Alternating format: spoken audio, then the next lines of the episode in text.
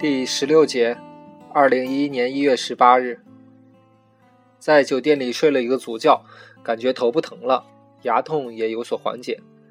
倒了一点蜂蜜进水壶，再倒入一些冷水，拧上盖子摇了摇，然后一口气喝掉蜂蜜水，然后看着电视开始酝酿大便，很快成功了，这让丁西班的心情不错。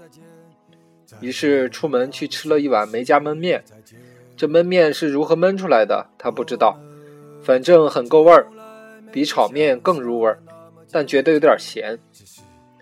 不知道去哪儿，他想着，在公交车站台瞎看，发现有一路公车到山西省博物馆，便坐了上去。倒不是因为他多么喜欢参观博物馆，只是凭经验，这种博物馆通常是免费的、暖和的。却人不会多的干净的地方，非常适合一个孤单无聊者打发一下午的时光。果然如他所料，环境很舒适。从二楼的原始文明开始看，他一直非常喜欢那些旧石器时代的石器，因为石头更像本来的样子。新石器时代的就太像工具了，那些小石头既有点作用，又没啥作用，随便捡一块另。随便捡另一块石头就可以替代，可恰好某个原始人手里拿着这块石头，他会一直带着，不会轻易用另外一块石头代替。这就是一个人和一块石头的感情。丁西半趴在橱窗玻璃上看得出神，想象自己就是那块拥有其中一块石头的原始人。那是他在水边随手捡的一块石头，随便打磨一下，使其拿在手里更舒适。于是就成了他的石器，他还给他的石器起了个名，叫索菲亚。每天他走到哪儿都带着他的索菲亚，用它来砸果实、砸小动物，用它刮削猎物的肉，烤熟后又用来分割，既是猎杀工具，又是餐具，还是娱乐工具，是这个原始人的 iPhone。他深爱着他的索菲亚，直到他死去的那一天。这个原始人一生没有性伴侣。而索菲亚保留到了一百八十万年后的今天，丁西半越看越喜欢，好想砸了玻璃偷走那块索菲亚呀！一旁的保安似有所察觉，走到了他的身边站着，他只好转身走开。其实，在丁西半的大包里有一个铁皮盒，铁皮盒里有一个黑色的小布袋，小布袋里就是有一块小石头，很普通的一块小石头，没有任何意义。也没有什么意思。他在某一天里某一个地方捡的，然后就一直带着了，已经有几年了。一位年轻的讲解员小姐正在跟几个官员模样的中年人讲解某一个陶盘。这件彩绘龙纹陶盘是龙山文化陶寺类型的典型石陶器，出土于山西襄汾陶寺遗址的大型墓地中。以其图案精美而闻名于世，距今约四千年左右，也就是公元前两千三百年至公元前两千一百年。上面的龙纹是中原地区有关龙的图像的最早标本。为什么说这个是龙呢？丁西半问女讲解员。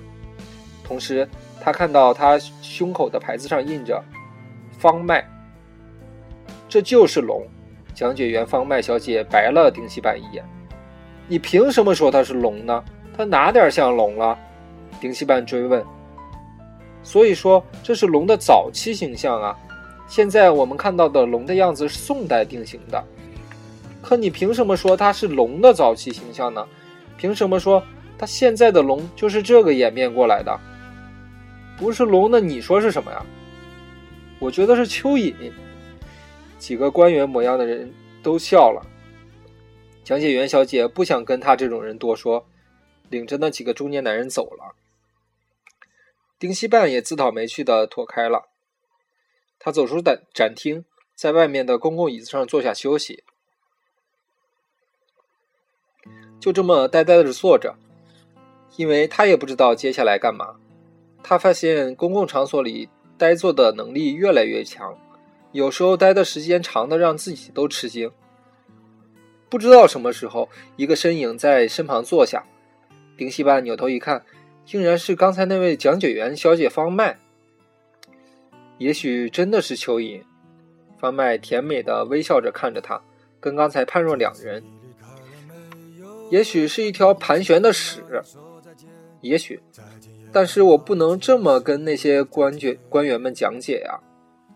丁西半看着方麦，过了一会儿，说：“我想抱着你，然后我想把我的孤独放进你的身体。”说完，他自己都惊讶，怎么会说出这样的话？嗯，方麦平静的回答更让他意外。丁西半马上拉着他的手站起来就走。方麦说：“我得换衣服，我还穿着制服呢。”“不，千万别换，我就要你穿着讲解员制服和我做爱。”“可我这样出不去博物馆啊！”“为什么要出去呢？这里多好啊！展厅里一定有没有人的角落。”“我知道有一个地方。”方麦红着脸说：“跟我来。”于是，方麦带着丁西半来到一个小展厅。进去后，方麦把门锁上，说：“这里是两亿八千六百万年前至三亿六千万年前的石炭纪昆虫化石临时小展厅，很少有人来。”于是，他们在两亿多年前做了一次，又在三亿多年前做了一次。方麦的内裤被扔在一块蜻蜓化石上面。一边抽插着，丁西半一边想：那个时候的蜻蜓真大呀。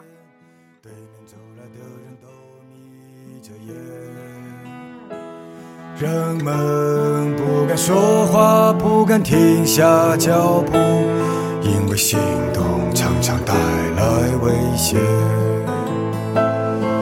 我多么想念你走在我身边的样子。想起来，我的爱就不能停止。南京的雨不停的下，不停的下，有些人却注定要相遇。